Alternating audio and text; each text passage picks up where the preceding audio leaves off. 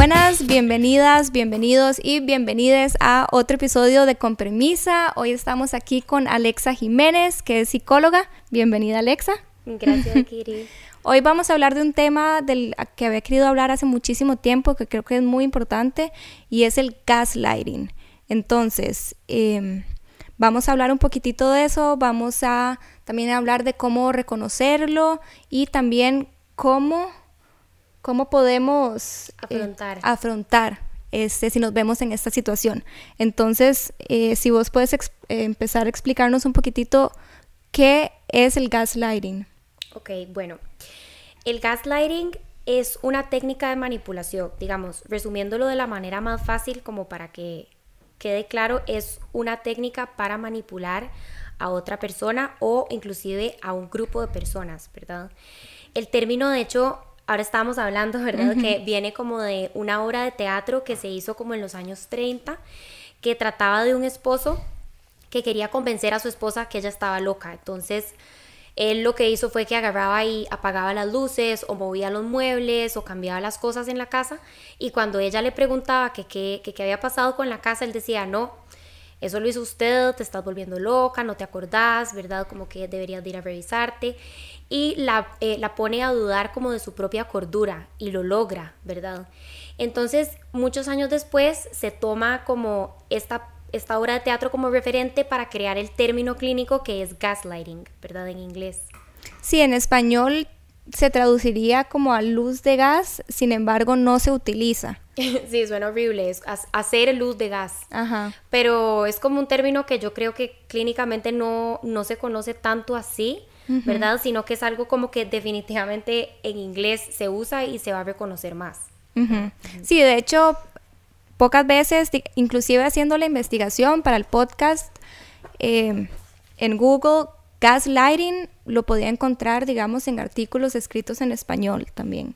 Entonces es como el término que, también se usa sin la traducción literaria de hacer luz de gas. Exacto, exacto. Y bueno, y básicamente este cuento como de la obra de teatro es perfecto para acordarnos de exactamente qué es gaslighting, ¿verdad? Porque es en efecto eso, lo que ese señor o ese esposo le estaba haciendo a su esposa es la definición perfecta de gaslighting, solamente que imaginémonoslo como en un como en un tema más emocional o más contextual, ¿verdad? En relaciones interpersonales. Entonces, van a ser, digamos, como momentos en donde una persona va a tratar de negar nuestra realidad emocional, ¿verdad? O una situación em, que elicitó como una respuesta emocional en nosotros o que nos sentimos de cierta manera.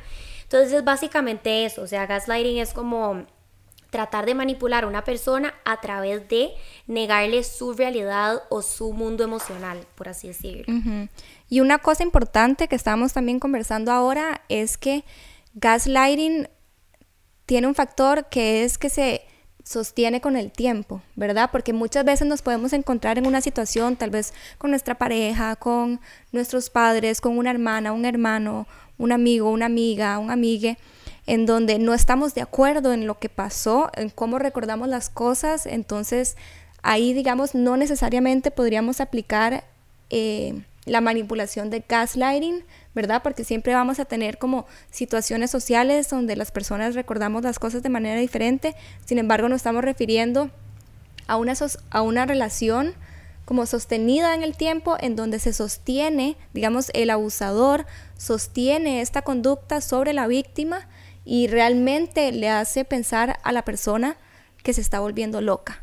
Sí, exacto. O sea, hay que tener cuidado porque, bueno, ¿verdad? Parte de lo que no queremos es que después todo se interprete bajo como un lente de gaslighting, sino que em, es esto que dice Giri, ¿verdad? Como que tiene que existir, pues obviamente, esta conducta repetida y tiene que ser como una posición bastante inflexible por parte de la persona que está tratando de gaslight, o sea, por parte del abusador.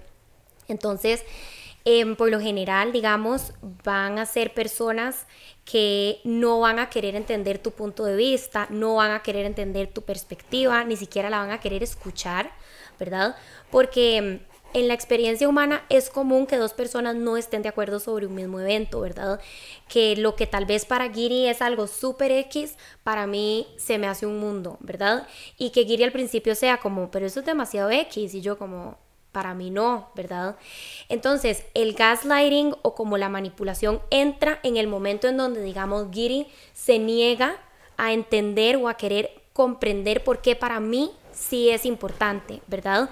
A pesar de que para ella siga siendo X y ella diga, no comparto tu visión, Alexa, o sea, ¿verdad? Sigue siendo X para mí, ella logra entender y puede empatizar conmigo y mi posición, ¿verdad? Como que lo clave es cuando la persona se niega a hacer este ejercicio como de empatía y de comprensión y más bien se pone como a tratar de cambiar tu manera de verlo, ¿verdad? No sé si queda claro así. Creo que hay varios ejemplos. Este, esto se puede dar de manera como emocional cuando nos están constantemente invalidando nuestros sentimientos, que digamos tu pareja hizo algo que a vos te hizo sentir mal, que a vos te enojó, que a vos te hirió, te puso triste y vos se lo comunicas y esa persona completamente este, invalida tus sentimientos como eso no era para tanto, estás exagerando, no tenés que sentirte así y realmente no hay entendimiento, como vos dijiste, de la otra persona decir como, ok, entiendo que para vos fue así, porque la cosa con nuestras emociones y nuestros sentimientos es que son nuestras, ¿verdad? No ocupamos que un tercero venga y nos diga, ok, apruebo que te, sientes, te así o no apruebo, ¿verdad? Eso no pasa, o sea, los sentimientos son propios tuyos, entonces cuando alguien está constantemente negando tus emociones y normalmente emociones, este, sobre todo como cargas emocionales, es que hay un término en psicología que son emociones desagradables, ¿verdad?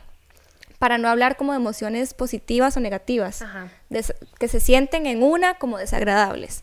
Este, también está el factor en donde, digamos, cambian la manera en que vos ocurrió un hecho. ¿Verdad? Entonces decir, eso no pasó así, pasó de esta manera, o eso no pasó del todo, te lo estás imaginando, eso no fue así. Entonces, ¿verdad? Hay como un conjunto de, factores que, que, se van repitiendo, como dijimos, se va sosteniendo dentro de esa relación en donde constantemente se le está cuestionando o minimizando los sentimientos a la otra persona o cómo ocurrieron las cosas. Entonces, tal vez podríamos pasar como a ciertas frases o ciertas situaciones, como ciertos ejemplos que podemos ver para que podamos identificarlos en nuestras relaciones. Ok, perfecto. Bueno, digamos, eso son frases como cortas, pero van a ser esas frases como que se nos ayudan a que se nos prenda el bombillo, como de, oh, oh, aquí, ¿verdad? Está pasando algo que no está bien. Como por ejemplo, cuando tenemos que hablar de un tema, como de seguir incómodo o que tal vez no nos digamos, no favorece a la persona con la que estamos hablando, ¿verdad? No le gusta. Puede que la persona, digamos, lo niegue, ¿verdad? Por completo, como eso no pasó, te lo estás imaginando, ya vas vos tergiversando la realidad, ¿verdad? Como ese tipo de cosas. O puede que literalmente la persona nada más no, no digamos, no, no se enganche con, el tema. Entonces sea como, yo no voy a hablar de eso. Eh, o nada más la ley del hielo, ¿verdad? Te ignora. Puede ser también que diga como que use como eh, la condescendencia, entonces puede decir como hasta que vos estés tranquila y madura, entonces yo no voy a hablar de esto con vos, digamos. Ese tipo de, comentarios, ¿verdad? Ahí ya nos podemos dar cuenta que oh, aquí está pasando algo que no está bien, ¿verdad? Después puede haber este mm, como contrarrestar, digamos, contrarrestar lo que vos estás diciendo. Entonces decir como, no, nada que ver, vos siempre te, te acordás mal de las cosas, así no fue, fue así, así, así. O eso no pasó, ¿verdad? Que es parecido a esta anterior. Después también está bloquear, ¿verdad? Que es como bloquear absolutamente como el tema. Entonces es como, yo ya no voy a hablar más de esto. O sea, como que ya no quiero que volvamos a hablar, hablar más de esto nunca más. Em, eso es una muy típica, ¿verdad? Este, otras que son, ¿verdad? Como muy, que son las más famosas, que son las de desviar, que es como vos estás loca, que dramática, que sensible, ya vas vos a hacer otro show, este, qué pereza, ¿verdad? Como... Esas son como las que desvalidan tus sentimientos, tus emociones, exacto. Como que desvían bueno, porque pueden ser dos cosas, ¿verdad? Eh, invalidar tus emociones se puede ver mucho como no tenés por qué sentirte así, eso no pasó, ¿verdad? Eh, o mm, Sí, exacto. Como qué dramática que te sientas de esa manera o qué sensible que sos, ¿verdad? Pero también desvían, desvían el tema. ¿Por qué? Porque estás hablando de un tema, te dicen eso y por lo general uno, eh, si no está como afilado, va a empezar a pelear sobre, no, yo no soy dramática, no. Entonces, ¿verdad? Ya se pierde el hilo de la pelea o de la discusión, perdón. Y, y bueno, y ganaron, o sea, lograron desviarte de lo que querías hablar, ¿verdad? Eh, que otras, digamos que son así como, como típicas frases que, nos dicen, em, como bueno, ya vas vos otra vez con lo mismo, ¿verdad? Que son como para, es un poco como toda, a ver, todas estas frases van a ir alrededor de que lo que vos estás sacando al, a tema, digamos, lo que vos estás diciendo, no, eh, no le favorece y le incomoda mucho a esa persona a la que se lo estás diciendo.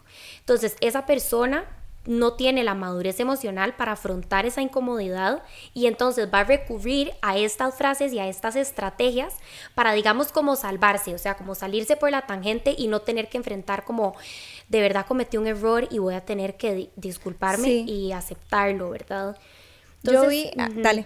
No, nada más como que no es como, lo que no quiero es que quede como una receta, ¿verdad? No es como que si no dijeron estas frases entonces no pasó, sino que van a ser frases que vayan como por esa línea, por la línea en donde quieran como escurrirse, ¿verdad? Sí, no, y también el hecho de que son como sostenidas sostenidas en el tiempo, porque como dijimos, podemos siempre encontrarnos en situaciones sociales en donde no estamos de acuerdo en algo, en, en cómo ocurrió en hecho, ¿verdad? No en emociones, porque las emociones son de cada persona, eso no lo podemos negar, este, pero son, es esto que se sostiene en el tiempo. Yo había visto una frase que me gustó mucho que decía, las palabras que no corresponden, voy a hacer como la traducción, que no corresponden o no se ven reflejadas en acciones constantemente, se llama manipulación.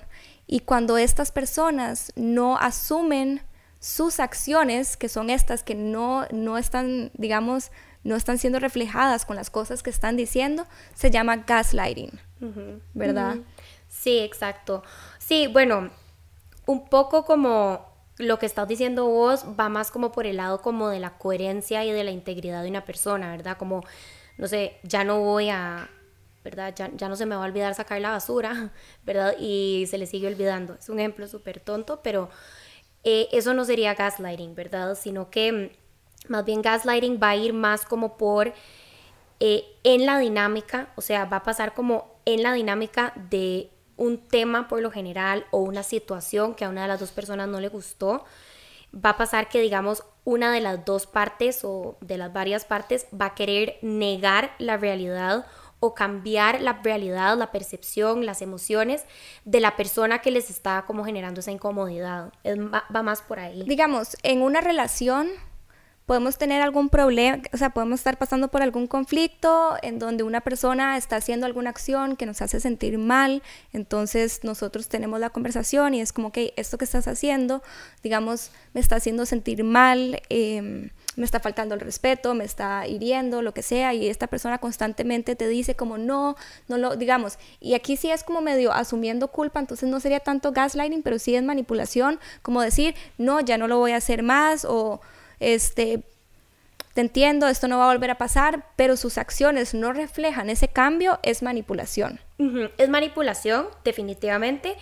No necesariamente es gaslighting. Ajá, gaslighting sería si esa persona te dice como, como, no, eso no pasó, yo no te estoy haciendo eso, o está siendo dramática, eso que dice no es para tanto, este, lo está sobredimensionando, entonces ni siquiera está reconociendo sus acciones. Exacto, exacto, o sea, eso es lo que te iba a decir, cuando, o sea, cuando hay gaslighting casi nunca hay un una responsabilización por, digamos, como la acción o como lo que, ¿verdad? Lo que pasó. Casi nunca. Porque en verdad la persona no lo ve. O sea, es que eso es como lo complicado. Bueno, y hay una pregunta y es, ¿qué tan consciente están las personas que están realizando gaslighting? ¿Están siempre conscientes o no están conscientes o a veces sí, a veces no? Bueno, eso va a depender montones de cada persona, pero definitivamente no todo el mundo está consciente. No todo, tal vez no es que no todo el mundo está consciente, es no todo el mundo lo está haciendo con una intención, digamos, como de voy a quiero controlar a esta persona, entonces voy a como manipularla de esta manera para que su realidad dependa de mi opinión, ¿verdad? Hay personas que sí, ¿verdad? Sobre todo personas que son, eh, que tienen un trastorno de personalidad, que son narcisistas, digamos, este, o que tienen tendencias narcisistas, sí muy probablemente va a ser así, ¿verdad? Pero para poder asegurar esto tiene que haber pues un proceso de diagnóstico, o sea, no es así como que podemos ir apuntando a todo el mundo como usted es un narcisista, ¿verdad? Sí.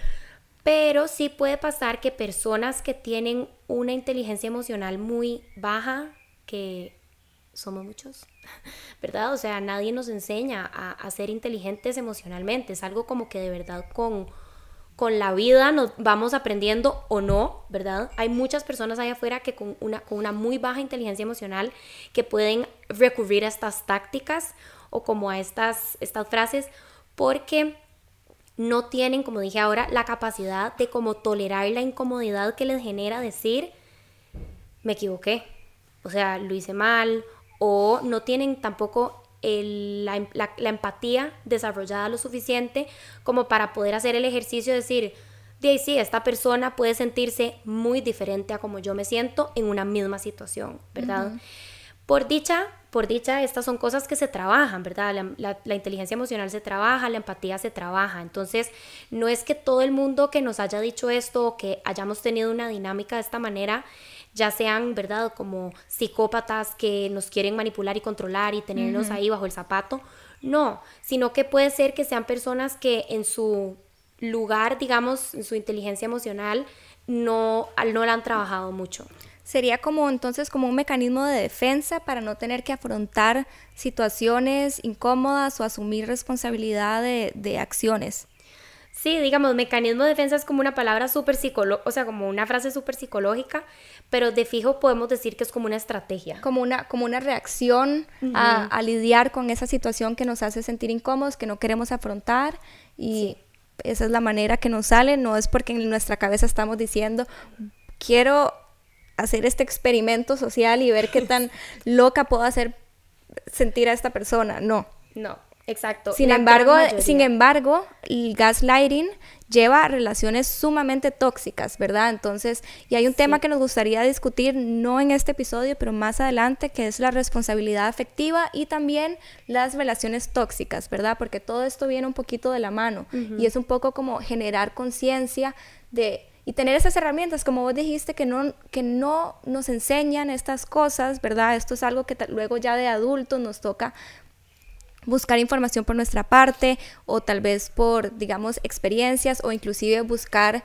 este, ayuda profesional también como para poder ir desarrollando esta inteligencia emocional, desarrollando mejores relaciones, relaciones más sanas, identificando cosas que están mal, ¿verdad? Que debemos cambiar en nuestras dinámicas interpersonales, etcétera. Entonces yo creo que eso sería como una serie muy interesante de hacer para terminar como de amarrar todos estos temas que yo creo que son bastante importantes porque al final del día somos seres sociales, estamos constantemente relacionándonos y yo sé que esto va mucho en tema de pareja, pero inclusive el gaslighting, la manipulación, el abuso, la, o sea, la responsabilidad afectiva la tenemos que tener en todas nuestras relaciones cercanas. Sí, no, totalmente, y es algo que no solamente no nos hablan, sino que hasta como que nos incomoda, o sea, a nivel tico, ¿verdad? Como que odiamos pensar en tener que incomodarnos, ¿verdad? Em, por tener que tener una conversación difícil o que, ¿verdad? Preferimos como... Sí, culturalmente,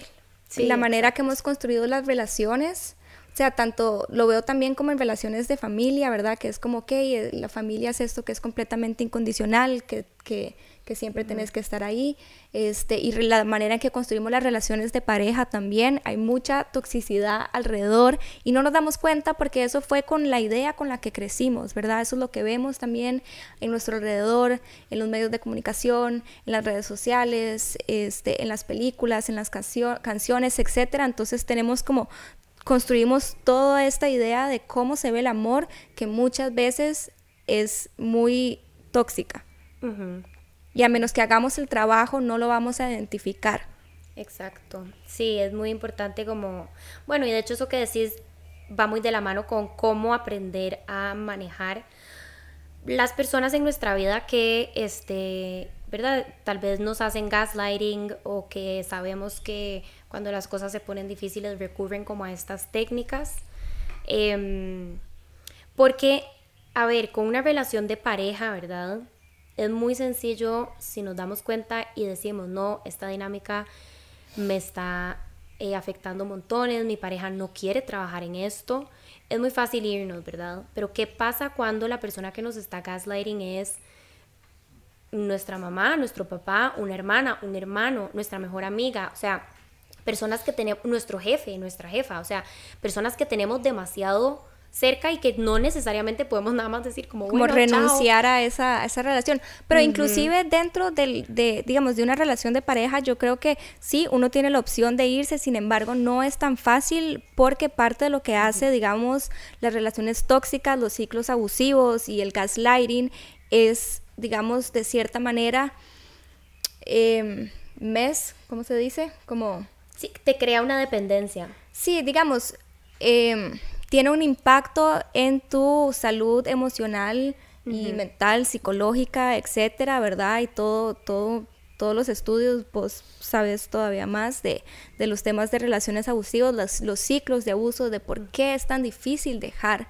una relación. Entonces, a pesar de que sí, yo, yo, yo sí creo que en, uno, en una relación tenés la opción de irte, creo que igual no es tan fácil, porque imagínate que llevas dos años con esta persona que, que, te, que te ha estado manipulando al punto de que vos realmente cuestionás tu sanidad, tu realidad, o que cada vez que tenés como algún, alguna emoción, ah, se me olvida otra vez la palabra, ¿cómo era? Desagradable. Desagradable y tratar de comunicar, comunicarlo para arreglar el problema o tratas como decir como, hey, estás haciendo todo esto que me está haciendo sentir mal y constantemente te están diciendo que sos una dramática, que estás loca, que lo estás sobredimensionando o como en mi caso personal me decían, deje de hacer el papel, ¿verdad? Este, llega un punto, y también esto aplica a mi caso personal, que yo me lo creí, que yo realmente creí que todas esas cosas que estaban pasando, que yo estaba tratando de, sacar la conversación y decir, esto está mal, esto, esto no está bien, esto es, esto es abusivo,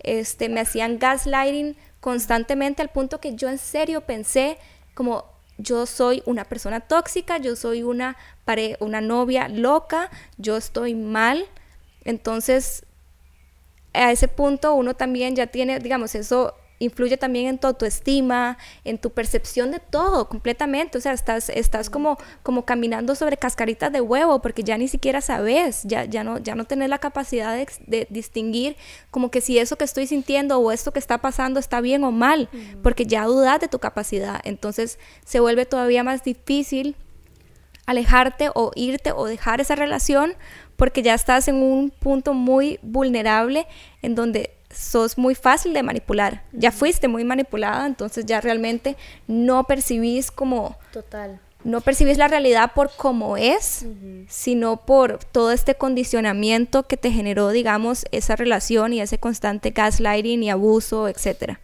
Sí, no, totalmente. O sea, definitivamente salir de un ciclo de, de abuso, de violencia es sumamente difícil, ¿verdad? Y es, es, un, es un logro enorme, lo, o sea, salir de ahí es ¿verdad? Es un gran felicidad, es un gran aplauso porque es difícil.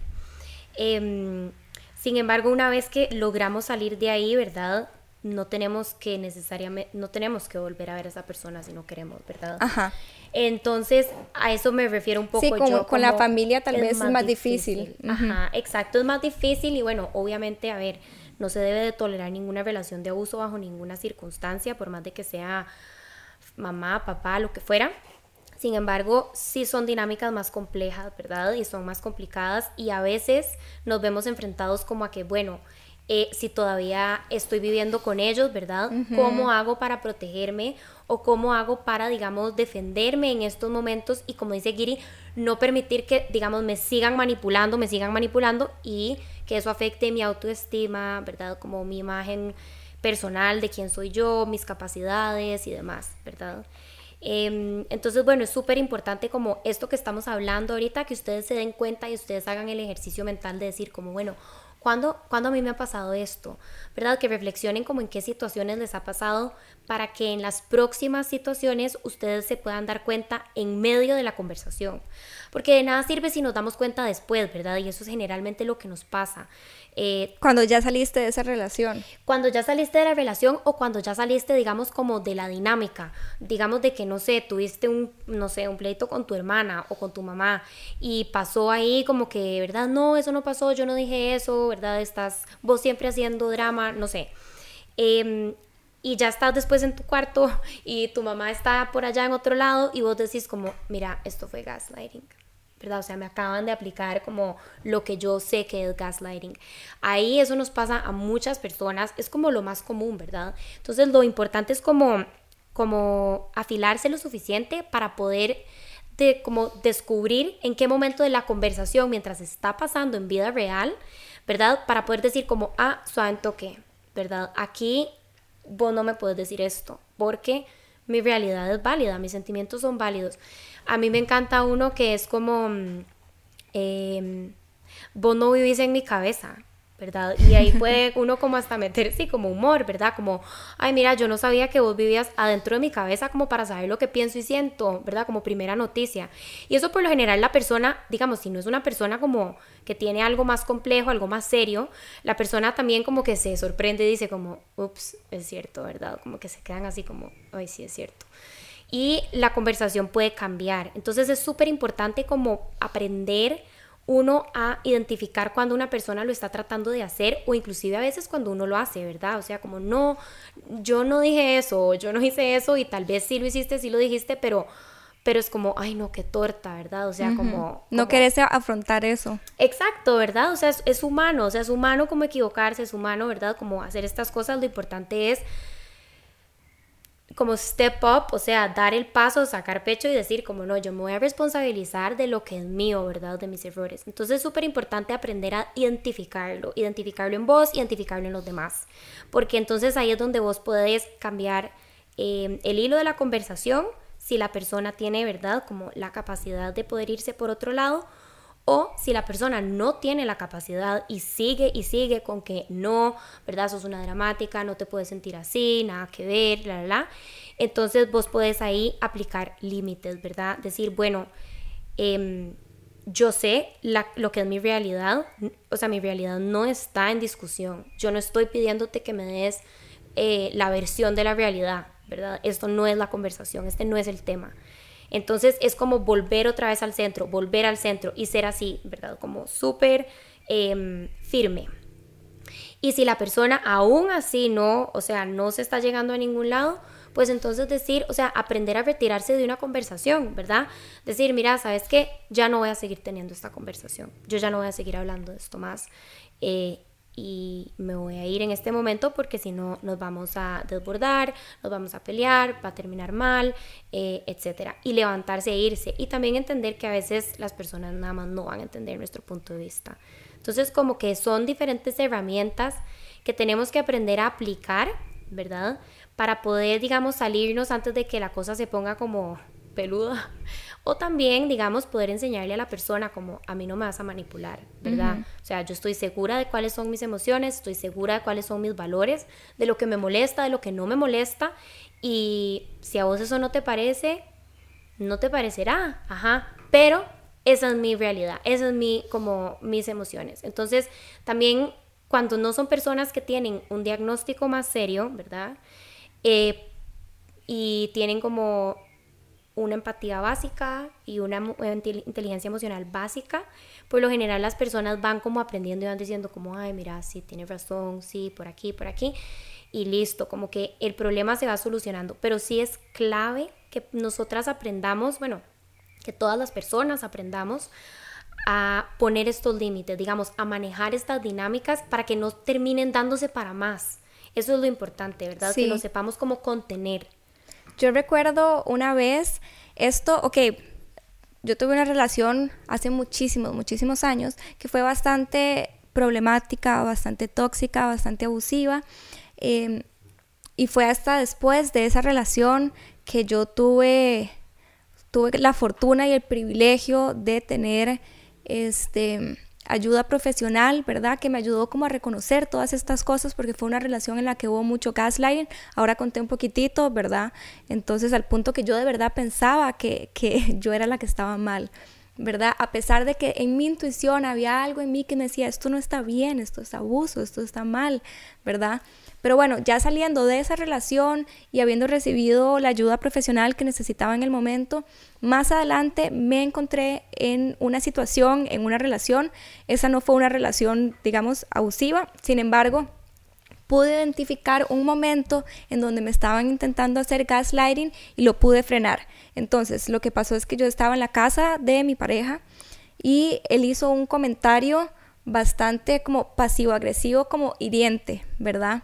Entonces, yo obviamente lo confronté, este, y como que no estábamos llegando, ¿verdad? Como que la, conversación nada más se volvió como, digamos, yo me enojé, este, y me fui.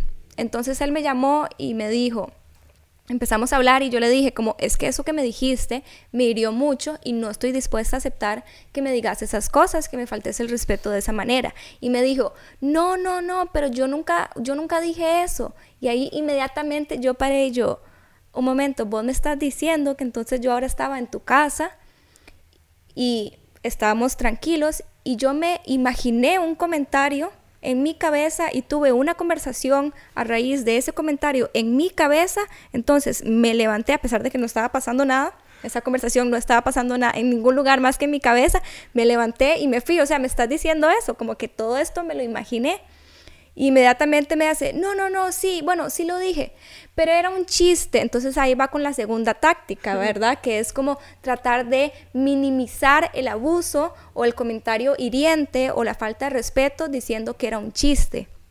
Entonces es como, no, no, pero no era un chiste, no es para que te pongas así. Yo ahí le hice un segundo freno de mano y fue como, ok, vos o sea, tus acciones son tuyas. Como yo reaccione a esto que vos me dijiste es mío, son mis emociones. Y esto, haya sido chiste o no, fue una falta de respeto y me hirió y yo tengo derecho a sentir, o sea, vos no puedes venir a decirme que no puedo reaccionar o que no me puedo sentir mal o herida por eso que dijiste, porque eso me corresponde a mí. Entonces, o asumís vos responsabilidad de lo que dijiste, haya sido chiste o no, aunque yo siento que lo estaba disfrazando de chiste como para, ¿verdad? Porque la situación escaló a, algo que él no quería, sin embargo sí quería hacer como ese comentario hiriente, pero de una manera como pasivo-agresiva. Entonces, ¿verdad? Eso fue una situación en la que yo pude reconocerlo en el momento y frenarlo. Porque si no, entonces me hubiera pasado como antes, como que me dice, yo nunca dije eso, y hubiéramos entrado como en ese, en ese bucle de, no, si lo dijiste, no, no lo dije, no, si lo, si lo dijiste, ¿verdad? Que al final es como, ¿cómo vas a debatir eso? Si una persona está firme de que no lo dijo o la otra persona está firme de que sí lo dijiste. exacto. Sí, se vuelve la palabra tuya contra la de él y, o de cualquier otra persona, ¿verdad? La del abusador. Entonces, eso también, por eso es tan importante esto que decís, o sea, como tener como muy claro a dónde están como, o sea, cuáles son estos comentarios o a dónde te está como invalidando tu realidad, tus emociones, a dónde está minimizando como, ¿verdad? Como, ay, pero es un chiste, ya no se te puede decir nada. Te decía, ya no se me puede decir nada. Si es así, si es así, no me lo digas. O sea, es que, ¿verdad? Es como, es como hacer este ejercicio de decir, o sea, de ser ¿Cuáles son mis límites? Sí, de cuáles son mis límites y también de cómo ser, ¿cómo se dice esta palabra? Em, como unapologetic en nuestro, en nuestro como... No disculparse. no, no, es que no se traduce así, se traduce de otra manera, como que ser uno de una manera como auténtica y sin excusas. Exacto, sí, como no, o sea, no pensar que hay algo mal en uno porque a uno no le gustó el chiste. ¿sí? A uno no le gustó el chiste, punto. Hay gente que no le gusta, no le gusta el chocolate, o sea, no tiene nada de malo, ¿verdad? Eh, muchas veces caemos como en esta, caemos en el juego y decimos como, ay no, Daisy, si no, o sea, si no me gustó el chiste, ¿será que soy una aburrida y soy pésima y no lo voy a gustar? ¿Verdad? Entonces es más bien como no irse por ese lado, más bien como fortalecer y ejercitar como esa seguridad en uno mismo, ¿verdad? De decir, yo sé lo que me gusta, yo sé lo que no me gusta, yo sé lo que para mí es una falta de respeto y lo que no. Y eso uno siempre lo sabe, o sea, como que cuando alguien le dice a uno algo que no le gustó, uno sabe como que no le gustó, ¿verdad? O sea, otra cosa ya, otros 100 pesos son si uno dice o no dice, si se lo tragó, si no se lo tragó, ¿verdad? Pero como que uno siempre sabe, entonces eso es súper importante, como estar muy en contacto con uno. Y, perdón, y también súper importante es tener muy como fortalecidas nuestras redes de apoyo porque nuestras amigas o nuestros papás o nuestros, digamos, nuestras personas cercanas pueden ver cosas que tal vez nosotros no estamos viendo de cerca, ¿verdad? Entonces es muy importante ser muy transparentes con estas personas alrededor nuestro y contarles, ¿verdad? Como como esto pasa, no sé, me, me, hace sentir mal, pero no sé si estoy como, ¿verdad? O sea, si ya estamos teniendo la duda, a veces sirve hablarlo con alguien más, porque entonces nos puede decir como, no, mira, o sea, me parece que nada que ver, vos, vos estás, ¿verdad? No sé, nada más conversando, diciendo que algo que no te gustó, algo que te molesta, no hay razón por qué ponerse así, etcétera, etcétera. Y entonces eso también nos puede reforzar a nosotros si ya venimos, digamos, en una dinámica que nos han venido manipulando, ¿verdad? Hablar con, con, nuestro, con nuestra red de apoyo nos puede ayudar como a ese empujón, como decir, no, saben toque y poner como ese freno. Y bueno, si se puede ir a donde un terapeuta, o sea, si se puede buscar ayuda psicológica, eso siempre es increíble porque, em, como, dice, como decía Giri, ¿verdad? Tu terapeuta te va a ayudar a, decir como, bueno, ok, esto es lo que está pasando, ¿verdad? Y te va a ayudar como a identificarlo mejor la próxima vez, a enfrentarlo de una mejor manera y pues ver cómo se desarrolla la situación. Entonces sí, eso es como súper importante, pero punto uno definitivamente es aprender a identificarlo uno y a ponerle freno. Sí, y yo creo que también a medida que uno se va, digamos, conociendo uno también, como dijiste, tener claro cuáles son tus límites, ¿verdad? ¿Qué cosas estás dispuesta a permitir y qué cosas no? Porque si te agarran, digamos, en una posición en donde todavía no, no le has dado cabeza a eso y te pasa algo que te hace sentir mal, pero la otra persona te dice, no, no tenés que sentirte mal por eso, estás exagerando y uno no tiene claro sus propios límites, entonces uno dice como, ah, bueno, entonces significa que eso no es para tanto. Pero si vos ya tenés identificado, qué cosas estás dispuesta a tolerar en una relación, sea de cualquier tipo, ¿verdad? No solamente de pareja, pero qué cosas en tus relaciones interpersonales estás dispuesta a tolerar, qué cosas no, cuáles son tus límites, ¿verdad? ¿Qué, qué son esas cosas que simplemente no vas a aceptar entonces, si vos lo tenés ya muy claro, es más fácil identificarlo en el momento como, ok, me está tratando de manipular, diciendo que eso no es gran cosa, sin embargo, yo ya sé que para mí esto es un límite y si lo es, es una falta de respeto o me hace sentir herida o, ¿verdad? Exacto, exacto. O sea, nos tenemos que volver expertos y expertas en límites. Eso es súper importante, no solamente también como para gaslighting, o sea, para la vida en general. Para relaciones sanas. exacto, pero cuando uno conoce cuáles son los límites de uno, cuando uno conoce qué es lo que uno no le gusta y qué es lo que sí, es mucho más fácil eh, manejar estas dinámicas, ¿verdad? Que se pueden volver tóxicas muy rápido. O sea, sin que nos demos cuenta, podemos estar enrolladas en algo súper, súper tóxico. Y los límites nos protegen de eso, ¿verdad? Eh, nos protegen de que de que nos manipulen y también como que nos dan esa seguridad de, bueno, de, ese es quien soy yo, ¿verdad? Si a mí eso no me gusta y a todo el mundo le gusta, bueno, esa es quien soy yo, ¿verdad? Nos da como esa seguridad de no hay nada de malo en, en ¿verdad? En como sentir que, que, que estoy yendo en contra de algo como que tal vez para mi pareja o para mi mamá o para mi papá o para mi hermano es normal o es X, ¿verdad? Como que no hay nada de malo en incomodar, Sí, y en comunicar también cuáles son tus límites, sobre todo si son como relaciones de pareja, ¿verdad? O relaciones cercanas, como de familiares. Poder comunicar cuáles son los límites y necesidades de una y, y que la otra persona también lo haga, hace que uno entonces también pueda navegar digamos, esa relación de una mejor manera porque hay un mejor entendimiento de las expectativas y los límites de la otra persona y también están los tuyos ahí porque todas las personas somos diferentes, podemos tener límites diferentes, podemos tener necesidades diferentes, entonces tener esas conversaciones honestas nos pueden ayudar a que construyamos relaciones más sanas, ¿verdad? Y que no, no nos veamos en situaciones en donde constantemente están transgrediendo nuestros límites. Exacto. Sí, creo que también pasa mucho como que a falta de no saber cómo actuar de otra manera, muchas personas caen en técnicas o dinámicas así, ¿verdad? Manipuladoras, eh, invalidantes, este, agresivas, ¿verdad? O sea, lo podemos ver como con la comunicación. La comunicación es otro temota, ¿verdad? Como que a la gente nadie le enseña a comunicarse. Comunicación asertiva, eso lo podemos agregar al, a la lista de pendientes para estos temas. Total, total.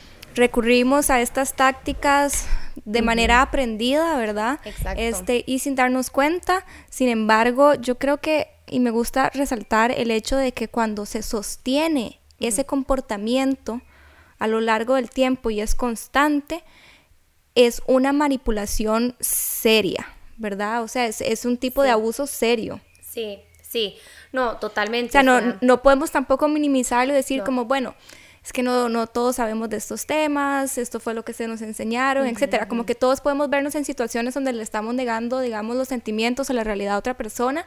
Sin embargo, tenemos como esta empatía, ¿verdad? Y no es algo que sostenemos durante el tiempo en nuestras relaciones. Si eso sí pasa, es una manipulación sumamente seria y es que lo que pasa es que es tan sutil, ¿verdad? Porque pues, digamos, este, digamos que empiezo a salir, eh, uno empieza a salir con una persona, entonces pasa una vez y es como, ok, fue un malentendido. Al ratito vuelve a pasar otra vez y es como, bueno, otro malentendido, ¿verdad? Y cuando te das cuenta, eso es una constante y, ya te ves en una situación de manipulación muy intensa. Y hay una cosa, voy a hacer mi comentario con premisa de este, del episodio y es que yo he visto y he, identificado este, que es muy común en las relaciones heterosexuales, ¿verdad? Escuchar a los hombres decir como, esta madre está loca, ¿verdad? Como, o mi ex está loca. Sin embargo, omiten todo este montón de acciones de su parte que hicieron durante la relación para, digamos, llevar a esa persona a estar loca. ¿Verdad? No asumen responsabilidad de sus acciones y yo siento que hay un problema muy grande de gaslighting en las relaciones en general, se puede dar de cualquier lado, de verdad, en, cualquier tipo de relación, no solamente relaciones heterosexuales y no solamente de los hombres a las mujeres, pero yo he identificado algo y es que eso tiende a pasar mucho. Entonces, por ejemplo, a mí alguien me dice, es que sí, es que mi ex estaba loca y era demasiado celosa y yo por dentro como... Y resulta que... Eh, esa persona le había dado vuelta un montón de veces durante la relación y o se lo negaba o se ligaba a otras personas y le daba vuelta, etcétera, pero entonces luego eso se traduce como, ah, sí, es que ella estaba loca y es como no estás asumiendo responsabilidad de lo que vos hiciste también. Exacto. ¿Verdad? Sí. Para mí eso es un red, un red flag y lo habíamos hablado en el episodio de red flags cuando yo escucho a un hombre decir mis ex están locas, yo es como por dentro y es como uh, termina la historia, contá también como qué hiciste vos, ¿verdad? total, siempre, obviamente siempre hay dos versiones, ¿verdad? Y en verdad nunca está bien decirle a alguien loca. Total, total. o sea, como independientemente de si la, si la madre está loca o no, no, no ¿por qué le está diciendo loca? O sea, como que sí, definitivamente pero es un no estereotipo, está bien de ninguna manera. Es un estereotipo escuchar literalmente la frase mi ex está loca. Obviamente yo entiendo que la palabra es problemática y que no debemos usarla, pero este es como una frase que yo escucho repetidamente y por eso, digamos, cuando ahora conté como esta, este episodio, cuando me intentaron hacer gaslight y yo lo frené, yo eh, para ese momento yo ya tenía identificado ese red flag, ¿verdad? De que la, que la persona con la que esté saliendo o, o que sea mi pareja o algo así me trate de vieja loca, inmediatamente poner freno y a raíz de haberlo podido identificar, ¿verdad? Luego de llevar este terapia profesional, este, en el momento, digamos, ya para mí es muy claro. Yo, yo veo eso o me intentan, digamos, hacer ser como la, la vieja loca de la relación y yo inmediatamente pongo un freno porque es como que... Sí, está mal. Es un límite, yo no voy a dejar que me traten de esta manera porque normalmente hay mucha manipulación detrás de ese estás loca ¿verdad? Manipulación o una persona que no está disponible emocionalmente para tener una relación de pareja, porque, ¿verdad? O sea, en, cualquier relación de pareja debería de existir la capacidad y el espacio de que se discutan temas, digamos, ya sea emocionales o cosas que pasaron o lo que fuera, que nos incomodaron, ¿verdad? A quienes sean en la relación, si fue solo a mí, si fueron a los dos, si fue a más, ¿verdad? Este sin que haya, digamos, esto, ¿verdad? Esto, esto de sos una loca, sos una dramática, que sensible, que pereza, ya vas otra vez. O sea, eso no tiene por qué pasar en una relación. O sea, em, y por eso sí, exacto. O sea, es, es el hecho como de, bueno, si pasó y, llamamos la atención de la persona y la persona adaptó su comportamiento, cambió y, ¿verdad? Y eso ya no pasa.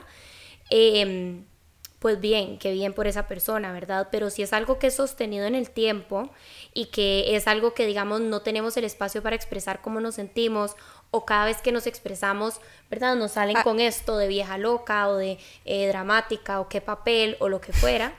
Entonces ahí es donde estamos ya en una relación en donde si todavía no es una dinámica tóxica y dañina, si sigue así, pronto lo va a hacer, ¿verdad? Porque en una relación a donde no hay espacio para discutir los temas, obviamente con respeto y verdad y como tranquilidad, no puede haber, digamos, una, o sea, no puede florecer una relación sana, ¿verdad? Es muy difícil, es casi imposible si no se cambian esas dinámicas. Yo tengo, bueno, entonces ya de último, como para ir cerrando, quiero leer un testimonio que me enviaron. Entonces... Ah, bueno, tenemos varios testimonios.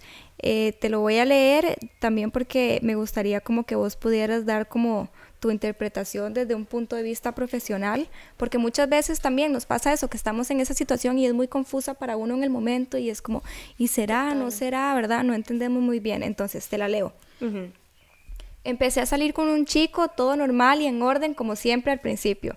A los tres meses de salir, más o menos, tenemos la charla de los exes y yo le cuento sobre los exes con los cuales me llevo bien y los exes con los cuales no me llevo bien y los motivos. Él me dice que no entiende cómo una puede ser amiga de un ex y llevarse bien sin pretender nada. Días después me cuenta que buscó a su ex para pedirle perdón y cerrar el ciclo y la verdad yo me lo yo le creí y me pareció buena idea. A veces uno necesita disculparse o oír una disculpa.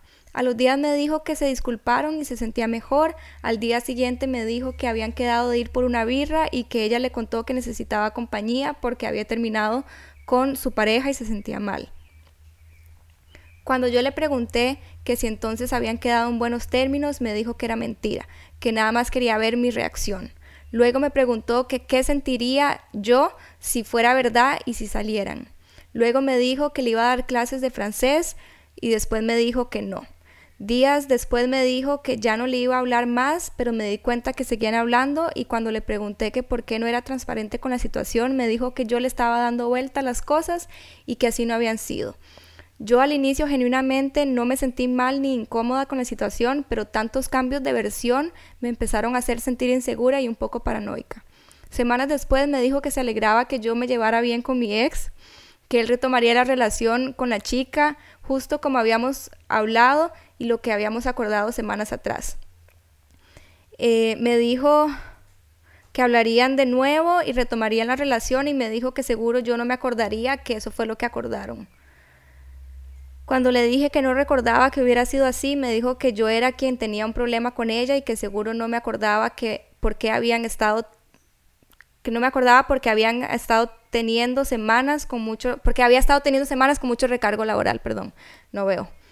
Eh, pasé semanas pensando si verdad era yo que tenía problemas con la chica y que por eso había borrado esa conversación de mi cabeza y todo lo demás que él me dijo que habíamos acordado, pero que ella e, efectivamente no recordaba haber tenido esa conversación. Fui a una sesión con mi psicólogo y él me dijo que todo eso era, manipulación para confundirme y hacerme creer que acordaron cosas que nunca se acordaron y para él poder hacer lo que él realmente quería hacer y que eso se llamaba gaslighting. A veces los madres nos ponen en situaciones sketchy con sus exes y nos hacen creer y sentir que nosotras somos las locas cuando ellos son los que constantemente mienten, ocultan e intentan cambiar nuestra realidad. Bueno, creo que ella ahí como que un poco explicó, ¿verdad? Como, o sea, hizo como la explicación de, de su situación. Definitivamente él la estaba gaslighting cuando le decía que así no había sido, que ella se acordaba mal, que la conversación no fue así, que, ¿verdad? Todos esos son ejemplos perfectos. Ahora, yo la verdad no conozco tan a profundidad la situación, o sea, con un mensaje es demasiado poca información como para poder decir, mira, tal y tal y tal, ¿verdad? Pero... Yo identifiqué varios red flags. No, total, ¿verdad? O sea, la, primera mentira ya ahí, eso es, ¿verdad? Como una alarma de, eh, o sea, de ambulancia de este tamaño roja. O sea, yo pude ver como, uno, celos, que a él le dio celos, el, el simple hecho de saber que ella se llevaba bien con algunos de sus exes. Y dos, la venganza. El querer hablar con su ex para poder vengarse y decirle, ah, y decirle también como, ah, ya hablé con ella, nos perdonamos y ahora vamos a ir por una birra.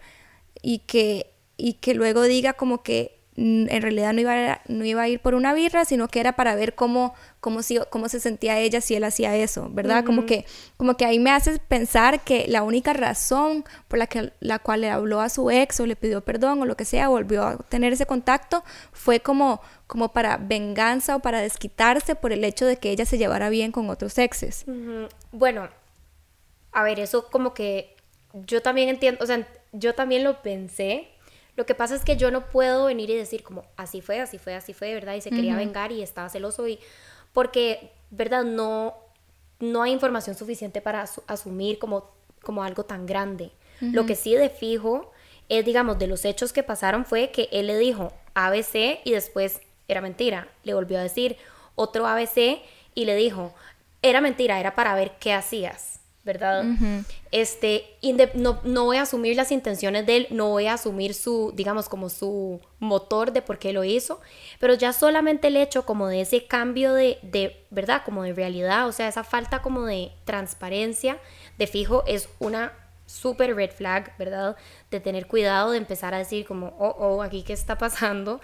Y luego lo más fuerte, que ya es como el gaslighting puro, ¿verdad? Que fue cuando eh, ella le dice como, bueno, está bien, dale las clases de francés, creo, o algo así, y después él era como, no, así no fue, y ella como, claro que sí, lo hablamos, lo acordamos, no, así no fue, ¿verdad? Entonces ahí eso ya es el gaslighting, ¿verdad? Él tratando de hacerla a ella dudar de cómo fue la conversación, de qué fue lo que se acordó, de qué fue lo que se dijo, que ahí es donde digamos como que tienen que venir, o sea, tienen que entrar estas estrategias de las que hablamos ahora, ¿verdad? Ahí que hubiera sido lo ideal hacer Em, pues ponerle un freno, ¿verdad? O sea, no, yo sé lo que hablamos, yo sé lo que dijimos, eso no está, no, o sea, no, está en discusión, ¿verdad? O sea, esto fue, y si, si alguien se acuerda mal es usted, o sea, digamos, como tenemos que ser muy firmes y como muy, por eso, muy avispadas con, con estas personas, ¿verdad? porque por lo general si alguien se o sea si alguien como que logra como mantenerse firme y como poner el freno como dijiste vos casi siempre paran, ¿verdad? O sea, casi siempre no van a seguir, al menos de que en serio ya tengan como motivos de querer controlarte, de querer, ¿verdad? Como, como tenerte bajo el zapato y demás.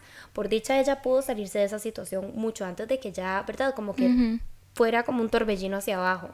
Porque exacto, imagínense que en una situación así de, pequeña, como ella la contó, ¿verdad? Como breve, parece, parece que fue breve. Eh, ella comenzó a dudar, ¿verdad? De su realidad, o sea, comenzó a dudar del, del, del, trato que hicieron. Entonces, por eso es que hay que estar como muy seguro, muy claro también, como con lo que uno quiere y no quiere, ¿verdad?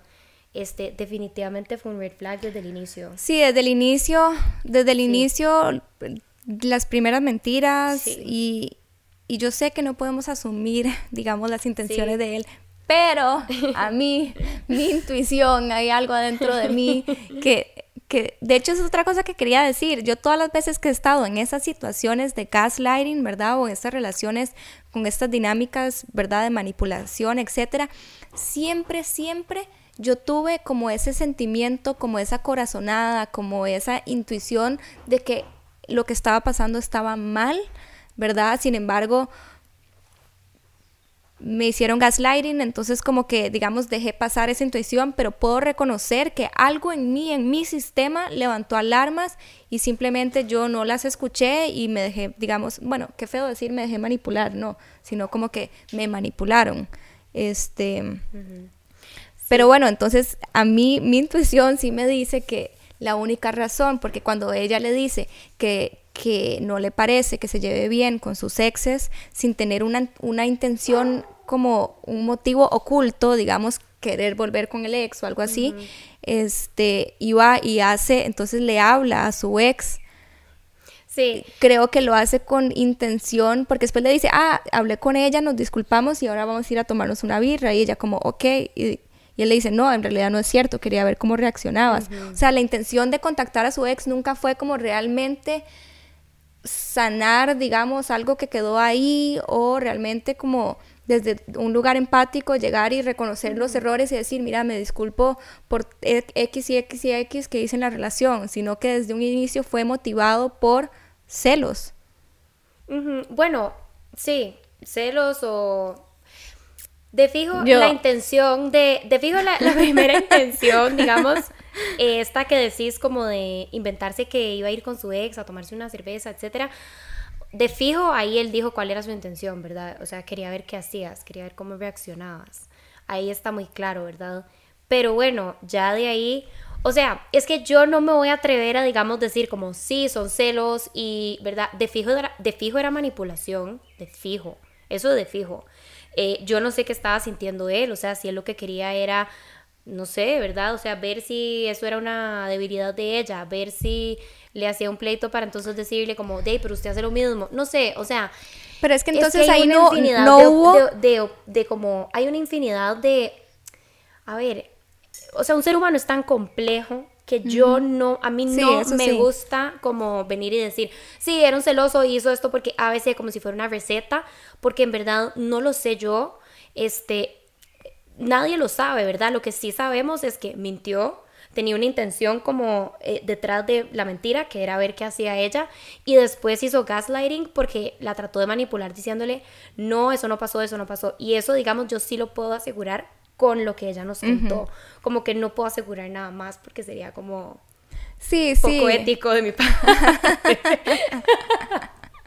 Sí, sí. Pero vos sí, vos puedes decir que tu corazonada es 100% real. Yo, que no soy psicóloga, y no me tengo que regir por eso. Mi corazonada me dice que no, que sí, que había una motivación, algo estuvo ahí como motivado por celos, porque si no, entonces, ¿por qué le va a molestar? Pero no, lo que iba a decir es que no hubo comunicación asertiva de parte de él, digamos, porque está bien que una situación, digamos que nuestra pareja nos dice, como si yo me llevo bien con mis exes y que a vos te genere como algo, ¿verdad? Está bien, esto, eso es lo que estás sintiendo, pero entonces, ¿qué es lo que haces? No vas y, y, pones a la persona a prueba diciendo, bueno, entonces yo me voy a tomar una cerveza con mi ex, ¿verdad? Lo que haces es comunicarle a la persona de una manera, desde un punto donde vos te responsabilizar responsabilizas por tus sentimientos, ¿verdad? Porque si yo me dejo llevar por esto que estoy sintiendo, lo que voy a hacer es atacar a esa persona y ya inmediatamente atacarla de que me va a ser infiel, que esto, que lo otro, ¿verdad? Porque no me estoy responsabilizando lo que estoy sintiendo, pero si yo digo, ok, esto que me dijiste me generó, me disparó algo que me hace sentir me hace sentir insegura, incómoda, puede estar ligado, digamos, a traumas pasados, de relaciones pasadas, que te fueron infiel o algo así, pero vos puedes tomar responsabilidad de esto que estás sintiendo, decir, ok, me estoy, esto que me dijiste me, está disparando estos sentimientos, no sé por qué, Total, totalmente. Él pudo haber hecho eso, literal, ¿verdad? Pero bueno, ahí es donde vamos con que a falta de...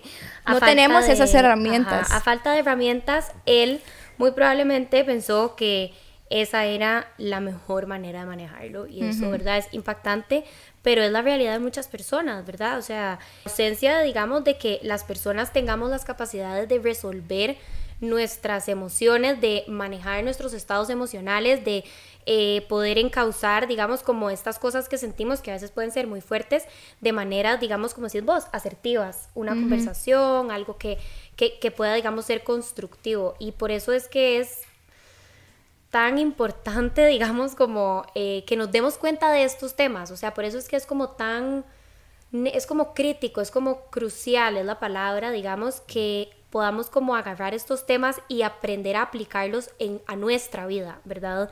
Como poder decir, bueno, ¿qué puedo hacer yo entonces para eh, descubrir mejor cuáles son las cosas que me gustan, que no me gustan? ¿Qué puedo hacer yo para aprender a fijar límites más de una manera más, no sé, asertiva, más efectiva, de mantenerlos, de tener consecuencias cuando las personas los, no los respetan? ¿Qué puedo hacer yo para... Asumir también, tus propias acciones, las consecuencias de tus propias acciones. 100%, ¿verdad? O sea, ¿qué he hecho yo en el pasado que ha sido, digamos, tóxico, ¿verdad? Que no es una palabra que a mí me encante, pero digamos que es como se conoce en, ahorita en todo lado. Entonces, como, ¿qué he hecho yo que no ha estado bien, ¿verdad? Que, que ha sido parte de como esta ignorancia emocional que todos traemos, que todos tenemos. Y cómo puedo mejorar, porque verdaderamente solo así es como que nos volvemos como guerreros, eh, no sé cómo decirlo, como nos volvemos como personas que podemos lidiar con estas situaciones. El gaslighting muy probablemente no se está yendo para ningún lado, ¿verdad? No, o sea, ¿en qué sentido? Las personas, las personas se fue.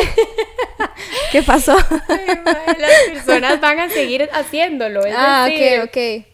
Ajá, es decir, como que son dinámicas, ¿verdad? Como... Ya que ya están establecidas y se dan en la cotidianidad. Exacto, entonces lo que podemos hacer que es, ¿verdad? Trabajarnos nosotros, buscar herramientas eh, que nos, que digamos que nos defiendan como contra estas dinámicas y que casi que muy orgánicamente nos saquen de tener que lidiar con personas así, ¿verdad? Que esos son los límites y esos son como esas frases que dijimos ahora, como de mi realidad no está en juego, no está en discusión, mis emociones son válidas, no me importa si estoy siendo incómoda, ¿verdad? O sea, voy a incomodar porque no me gustó que me dijeras eso, no me gustó que me hablaras así o esa situación me incomodó, etcétera, etcétera, etcétera. Eh, porque el gaslighting va a seguir existiendo, o sea, no se está yendo para ningún lado. Entonces, eh, queda como en que nosotras nos responsabilicemos y nosotros nos responsabilicemos de, este, de trabajar esto, ¿verdad? y, y, bueno, y mucho de eso es aprender a identificarlo, definitivamente. Sí. ¿verdad? Es aprender a darnos cuenta, ok, aquí está pasando esto.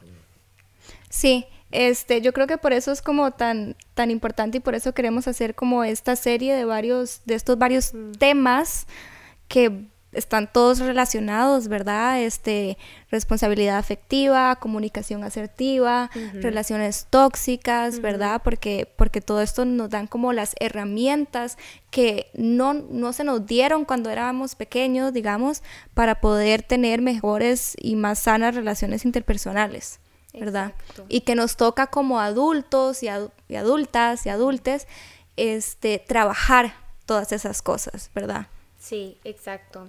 Exacto, y que es algo que, verdad, como, como decíamos ahora, es algo que está en todo lado, o sea, como tristemente esta falta de inteligencia emocional es algo que lo vemos en casi que cada rincón de la sociedad, ¿verdad? O sea, podemos verlo desde estructuralmente se puede ver, o sea, a través de todo, ¿verdad? Y, y bueno, y, y queda como decís vos, que cada quien trabaje lo que sabe que le toca trabajar. Pero bueno, creo que ya llegamos al final. Muchísimas gracias a todas, a todos y a todos por escucharnos. Me encantaría conocer sus comentarios al respecto. Este, si tienen más preguntas, también sugerencias de otros temas que podamos tocar en el futuro. También quería recordarles que la mejor manera de apoyar espacios como estos es por medio de Patreon. Pueden ingresar a www.patreon.com slash no, pasa nada oficial y ahí pueden hacer sus contribuciones y recibir material exclusivo de No pasa nada a cambio. Otra muy buena manera de apoyarnos es por medio de comentarios, likes, compartir, darle save al video y estar constantemente interactuando con nuestro contenido. Eh, muchísimas gracias a todos y nos vemos en el próximo episodio. Gracias. Chao. Chao.